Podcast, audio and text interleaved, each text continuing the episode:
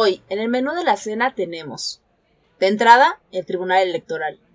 De plato fuerte, el presidente de la Corte. De postre, albazos legislativos.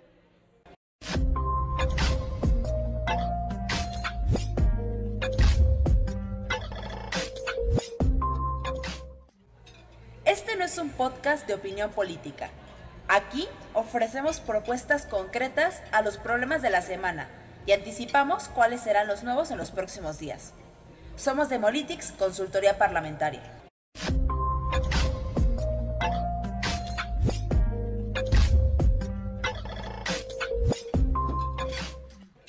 Bienvenidas y bienvenidos a Senadores, el podcast de Demolitics Investigación Estratégica, una firma de consultoría parlamentaria.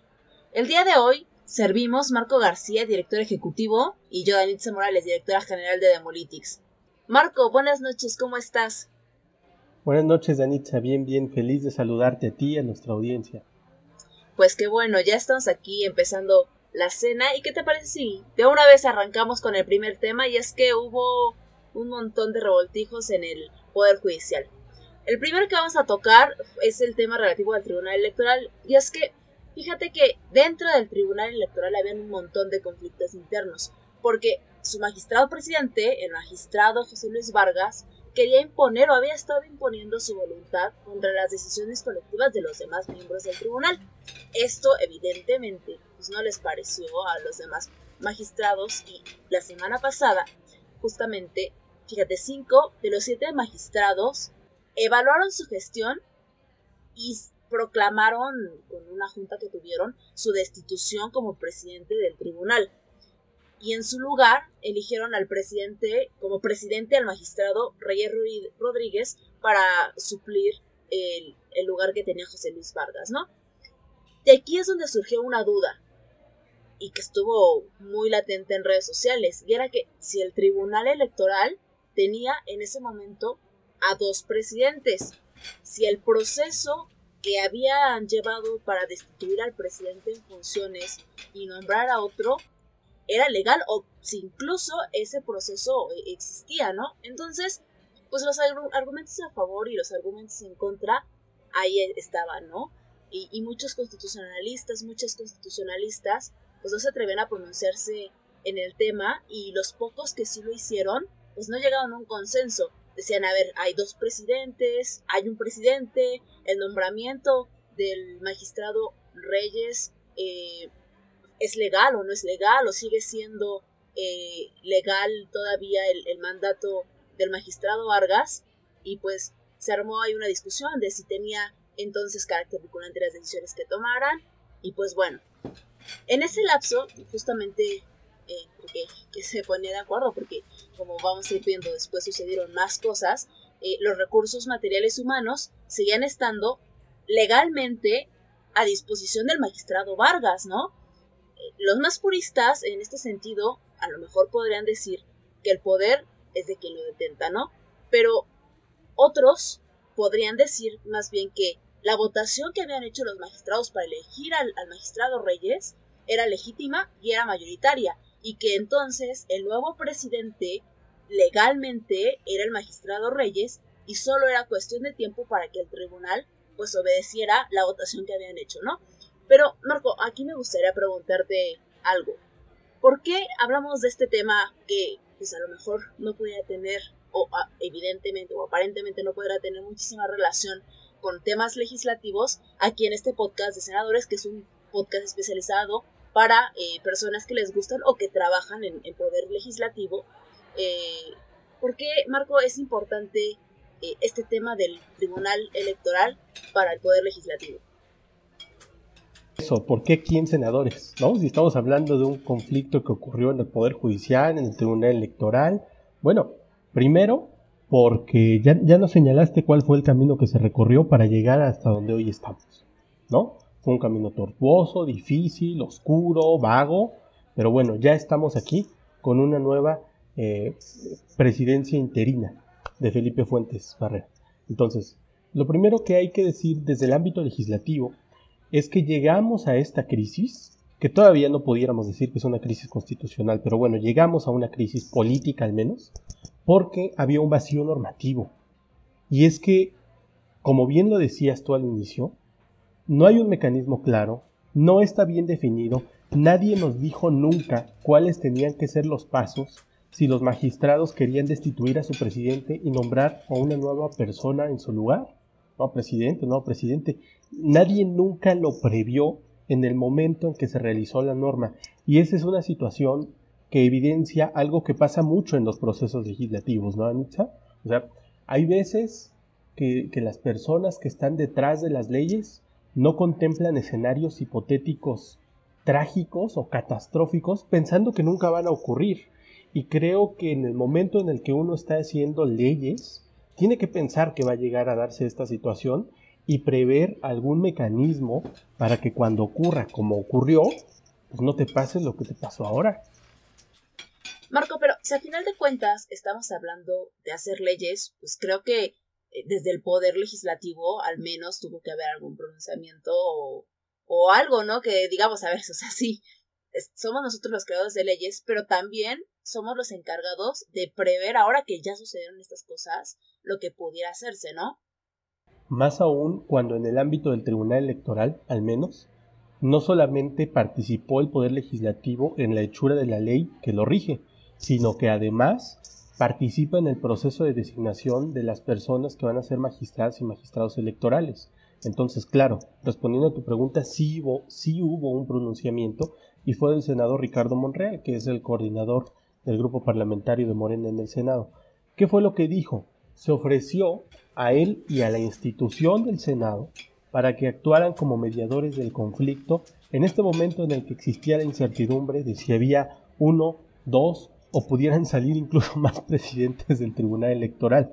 Incluso el propio senador Monreal eh, en alguna conferencia y en sus propias redes sociales anticipó que el presidente de la Corte podía llegar a tener injerencia en el ámbito del Tribunal Electoral, cosa que después el propio presidente de la Corte, el ministro Saldívar, eh, salió a decir pues que no, que más bien era facultad del Tribunal Electoral como autorregularse y esa es otra cosa por la que es importante hablarlo desde el tema legislativo, ¿no?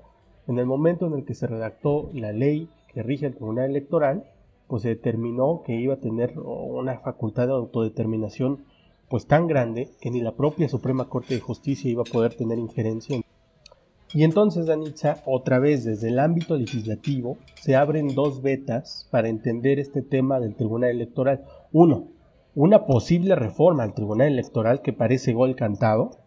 Y dos, cuál va a ser la actuación de un presidenciable, en este caso Ricardo Monreal, en los asuntos electorales, o más que electorales, de justicia electoral. Y sobre eso déjame preguntarte, sobre esta reforma que ya vemos venir, ¿en qué sentido puede venir? Pues al menos en dos sentidos. Hay dos posibles reformas que se pueden eh, proponer. En primer lugar, una reforma para sanear este vacío normativo de destitución, de designación de presidentes del Tribunal Electoral. Y esta pues puede ser incluso promovida por el mismo Monreal, ¿no? Ya que se pronunció sobre este tema, pero también algún otro grupo parlamentario o legislador en lo individual puede ver que ahí está justamente este tema que tiene un vacío, que no está regulado y que es necesario regular para cuando suceda, como bien apuntabas tú. Y en otro lado, una reforma más agresiva que replantee los cimientos del Tribunal Electoral. Pero déjame decirte, Marco, que justo en este tema entra en juego, como tú lo lo dices muy bien, el presidenciable actual senador Ricardo Monreal. Porque si la carrera presidencial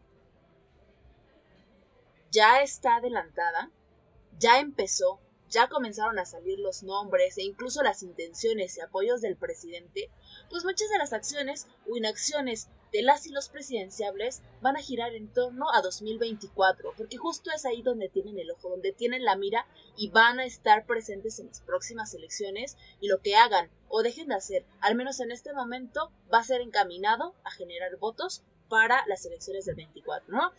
Y en este afán de mediar con el Tribunal Electoral, el actual senador Ricardo Monreal está buscando simpatías, cuates, amigos, y por este simple hecho pues una reforma agresiva al Tribunal Electoral, como la que está planteando el presidente López Obrador y que cada que tiene oportunidad de hacerlo la ha estado volviendo a impulsar, no solo al Tribunal Electoral, sino también al Instituto Nacional Electoral por temas políticos, a lo mejor por temas del timing o, por temas de, de la pues, de la arena política nacional, pues ha estado eh, eh, presentándoles así. Entonces, muy seguramente este tipo de reforma no va a ser apoyada por el posible presidencial de Ricardo Monreal. Y entonces, pues enfrentaría, al menos desde el Senado, una reforma agresiva, una reforma que atente contra la autonomía, no sé, un montón de cosas que se podrían proponer, tal como lo ha dicho el presidente López Obrador, pues enfrentaría resistencias, ¿no? Desde el interior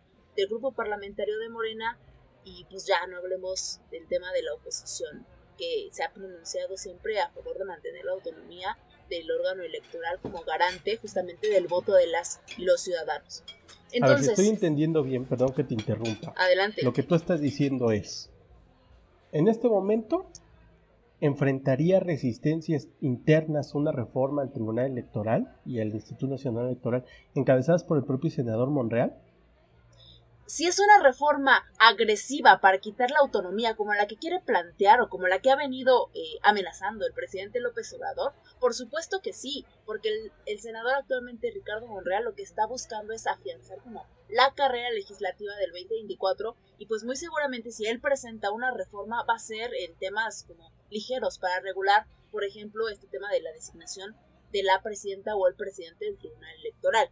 Entonces, eh, lo que podemos ir anticipando también es que este tema del Tribunal Electoral, pero también de, del Instituto Nacional Electoral, el tema, digamos, electoral en general, va a ser algo que va a estar eh, dando de qué hablar en la próxima legislatura, en la legislatura 65. Eh, entonces, Marco, además de esto, ¿qué es lo que podemos empezar a anticipar desde Demolytics respecto del tema electoral? Bueno, a partir de lo que sabemos es que el magistrado Reyes parece que ya está empezando a cabildear una propia reforma al Tribunal Electoral, como en su momento lo hizo el ministro Saldívar para el Poder Judicial. Entonces, así como hubo una ley Saldívar por malos motivos, podría haber en esta ocasión una buena ley Reyes Rodríguez, ¿no? O sea, ya sabemos, como bien dices, que a lo mejor si bien una reforma agresiva planteada desde Los Pinos o desde Morena, pues no va a pasar. Primero porque no tiene la mayoría calificada ni en el Senado ni en diputados y no se la va a dar la oposición, al menos en este tema.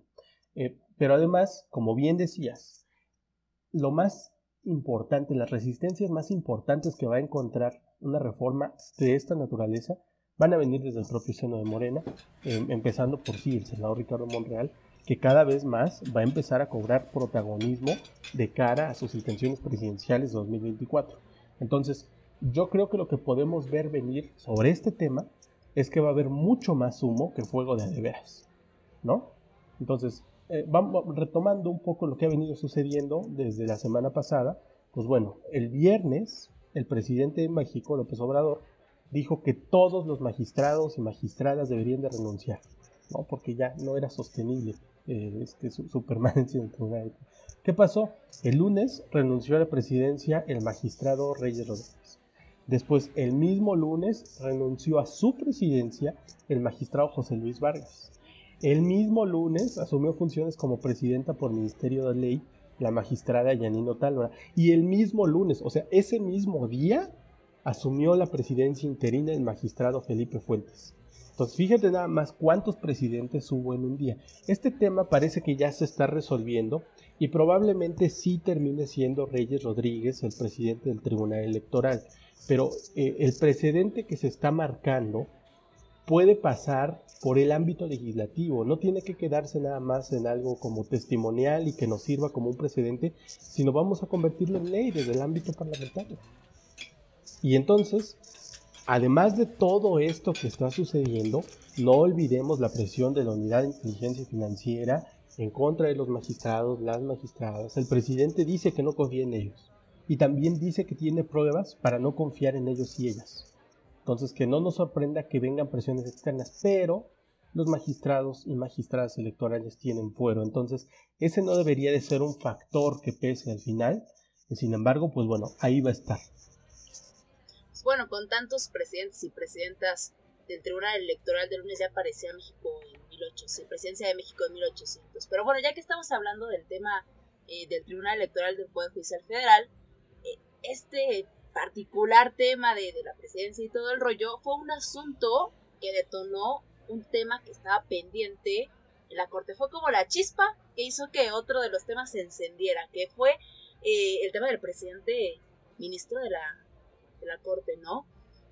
es que justamente el ministro Saldívar, actual presidente de la Suprema Corte, el día viernes, en todo este caos estaba ocasionándose, eh, salió a dar una rueda de prensa para, para manifestar dos cosas. En primer lugar, que no iba a aceptar la extensión de su mandato como presidente de la Corte y del Consejo de la Judicatura. Recordemos que se impulsó una ley para que él fuera el abanderado de la reforma en materia judicial que, hacía cambios importantes al Poder Judicial. Y entonces dijeron, pues bueno, lo que vamos a hacer es eh, que, siga este proyecto y que entonces el presidente eh, Saldívar extienda su mandato hasta el 2020. Bueno, y la otra cosa que dijo, que también es muy importante, es que el ministro Saldívar no veía condiciones para que el magistrado Vargas, presidente del Tribunal Electoral, siguiera siendo presidente de este órgano, ¿no? Y entonces ya tenemos una bomba que detonó en el Poder Judicial y de repente ya estaba un problema en el Tribunal Electoral y de repente el presidente Saldívar diciendo que no iba a extender su mandato, pero que tampoco veía condiciones para que el magistrado Vargas del Tribunal Electoral estuviera ya todos opinando de todo, pero Marco, creo que es importante en este sentido analizar una cosa esencial, ¿no? Primero, ¿por qué el presidente ministro eh, Saldívar rechazó la extensión de su mandato? Bueno, como ya decías, el Senado votó un transitorio para extender dos años la presidencia de él en la Corte y en el Consejo de la Judicatura Federal. ¿Qué pasó después? Lo aprobó la Cámara de Diputados, esa ley secundaria. Luego que siguió, se publicó en el Diario Oficial de la Federación la ley un día después de las elecciones, sospechosamente un día después de las elecciones. ¿Y luego qué pasó? Lo que era un gol cantado. La oposición en la Cámara de Diputados presentó una acción de inconstitucionalidad en contra de este transitorio.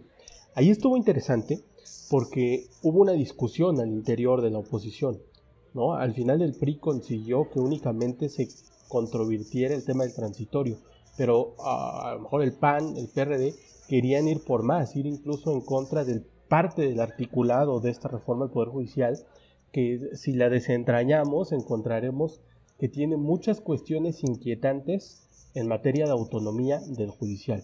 Entonces, bueno, eso ya será materia para otros senadores. Pero, ¿qué pasó después de que la oposición presentó esta acción de inconstitucionalidad? Bueno, llegó a la Corte y con un ambiente tan crispado que había porque el ministro Saldívar no se había pronunciado durante todo el proceso legislativo, él lo que hizo para tratar de calmar las aguas fue plantear una consulta a sus pares ministros. ¿Y qué les preguntó? ¿Cómo resolvemos este asunto? Implícitamente, Danitza, en el momento en el que él planteó esta pregunta a sus pares, ya estaba manifestando que no estaría de acuerdo con la ampliación de su mandato. Sin embargo, no lo estaba haciendo expreso. De acuerdo con él, iba a seguir los canales institucionales y no se iba a pronunciar hasta que eh, finalmente tuviera que resolverse el tema de la acción de inconstitucionalidad. Pero ¿qué crees? Explotó la bomba del Tribunal Electoral. ¿No? Ya hablamos de esto en la primera parte de senadores Cinco de los siete magistrados de la sala superior desconocieron a su presidente porque lo tacharon de ilegítimo y nombraron a otro en su lugar. Y entonces, ¿qué pasó? El ministro Saldívar se reunió eh, también con el presidente eh, y salió a decir el peje, ¿saben qué? El ministro Saldívar no va a poder continuar en la corte porque sus pares no lo quieren. Entonces, más tarde, el ministro Saldívar sale a dar una conferencia de prensa donde dice, efectivamente no voy a aceptar la extensión de mi mandato, contradiciéndose a sí mismo, aunque había jurado y perjurado que no iba a hacerlo, este, y creo que fue sano, porque él veía venir que esto que estaba pasando en el Tribunal Electoral, en una de esas se le andaba replicando en la Suprema Corte de Justicia. Pero sobre esto, Anitza, desde el ámbito legislativo, ¿qué podemos decir? O sea, se tenía que llegar hasta acá, era el único camino, o sea, realmente teníamos que llegar hasta una conferencia de prensa del ministro Saldívar para que dijera que no iba a aceptar una extensión de su mandato. Es que creo que hay algo aquí muy importante, Marco, y es que, ¿por qué e, este tema tiene que ver o por qué lo estamos asociando en este episodio de senadores con el poder legislativo? Y es que, en principio, porque la ley Saldívar fue una ley que fue aprobada por el Senado de la República, ¿no? Después de esto, las y los senadores de oposición denunciaron que, habían practicado un albazo, ¿no? Al momento en el que se aprobó la ley. Eh, Morena y la mayoría de, la Cámara de Senadores señalaron que pues más bien lo que había pasado es que no habían leído lo que estaban votando, ¿no? El transitorio de la extensión de mandato y entonces se armó ahí justamente el problema, ¿no? En tercer lugar, que a pesar de que hubo vaso legislativo, la oposición nunca controvirtió este hecho por la vía jurídica, ¿no? Todo lo que hicieron fueron únicamente declaraciones, conferencias de prensa, entrevistas, tweets, pero nada de lo que de lo que hicieron fue a través de la vía jurídica, a través de un proceso jurídico para denunciar la violación al proceso legislativo con este albazo que hicieron, ¿no? Ahorita vamos a tocar justamente el tema de los albazos, ¿no? Eh, pero en este sentido, ¿por qué más le atañe al legislativo, ¿no? Pues bueno, porque en la Cámara de Diputados también se aprobó sabiendo que el transitorio era inconstitucional. Y más aún, Marco, porque después de que se agotó todo el proceso legislativo, el Congreso ejerció su función de control parlamentario. Y justamente ejerció esta función de control parlamentario cuando las y los diputados de oposición eh, promovieron ante la Corte una acción de inconstitucionalidad. Y al respecto déjame decirte algo, Marco, y es que el Poder Legislativo lo inició. El Poder Legislativo también lo pudo detener antes de tener que llegar al circo del ministro Saldívar, ¿no? O sea, dentro del proceso legislativo hay acciones, hay controversias, hay un montón de mecanismos que se pudieron accionar antes de llegar a la publicación de, esta norma, ¿no? Pero pues en un principio el Senado la aprueba, después la Cámara de Diputados lo ratifica y entonces posteriormente se manda la publicación por parte del Ejecutivo y eso fue algo que se pudo evitar, pero bueno, ya que se, que se siguió el proceso, pues es importante saber que hay mecanismos eh, jurídicos, hay mecanismos políticos que se pueden accionar, ¿no? Y es que ve todo lo que pasó. Para, para, hablar de la ley Saldívar, de la extensión de mandato del presidente de la Corte por dos años más. Se aprobó una ley, ámbito legislativo. Denunciaron al vaso, ámbito legislativo. La Cámara Revisora lo aprobó sabiendo que era inconstitucional, tema legislativo. Después de eso, se publica en el Diario Oficial de la Federación, que es parte del proceso legislativo, y después, cuando se presenta la acción de inconstitucionalidad, se ejercen funciones de control parlamentario. Y es que es eso, o sea, todo este tiempo se pudieron hacer muchas cosas que no se hicieron y no teníamos que llegar hasta acá.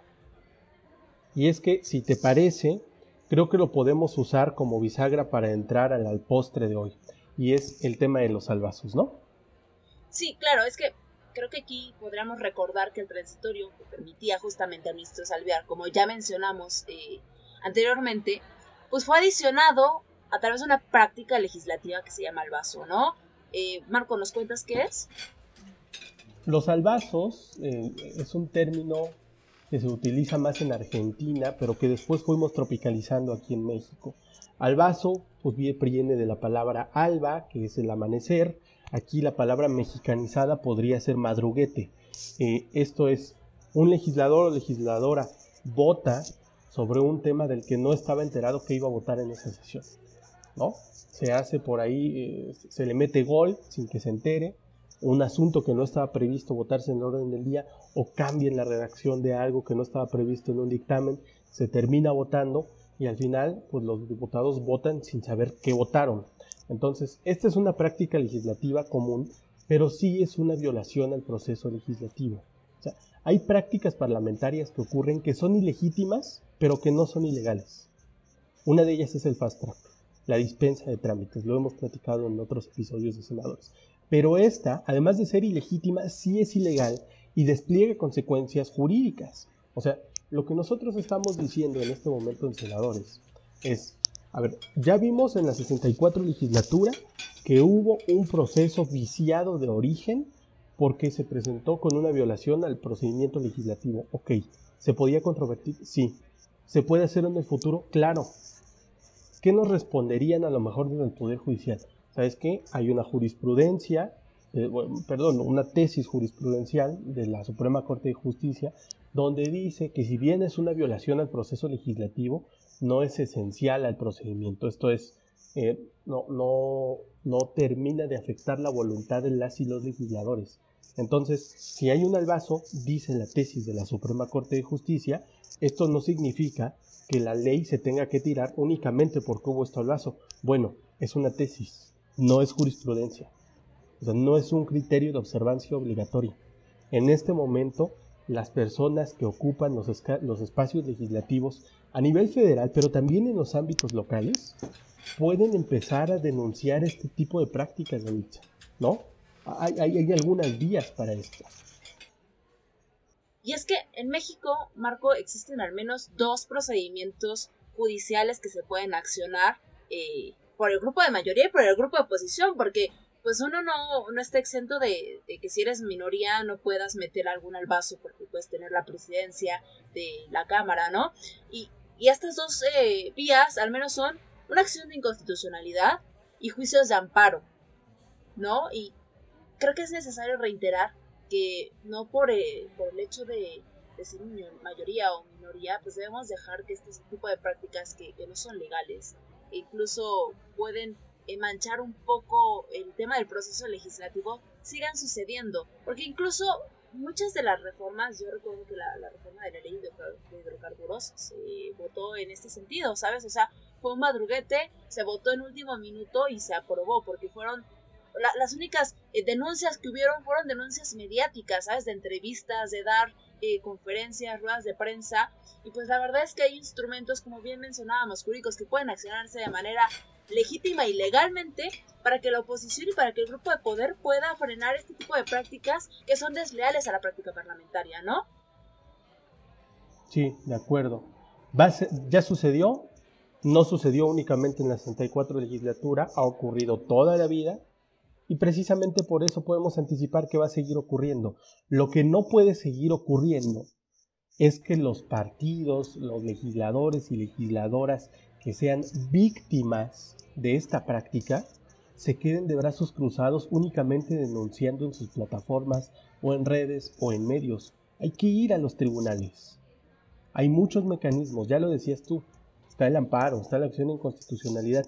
¿Por qué el amparo? Porque siguen siendo personas porque, o sea, no porque, no por el hecho de que sean autoridad quiere decir que van a estar indefensos.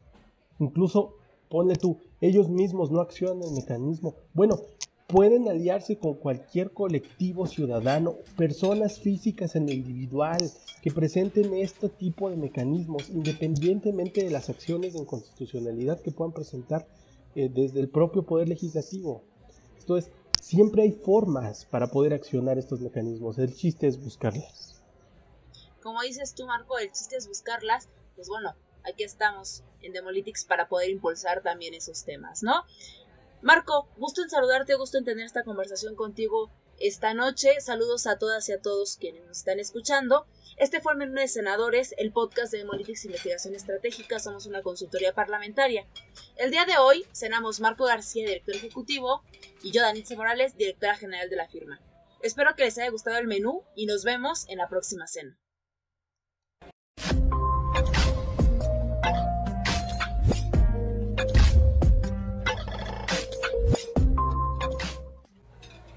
Este no es un podcast de opinión política. Aquí ofrecemos propuestas concretas a los problemas de la semana y anticipamos cuáles serán los nuevos en los próximos días. Somos Demolitics, consultoría parlamentaria.